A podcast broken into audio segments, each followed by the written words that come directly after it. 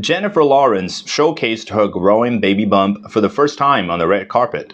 The 31 year old star was joined by co star Leonardo DiCaprio as they arrived for the red carpet premiere of Don't Look Up in New York City on Sunday. Jennifer, who is expecting her first child with art gallerist Cook Maroney, dazzled in a glittering floor length fringed gold gown at the gala event held at Jazz at Lincoln Center.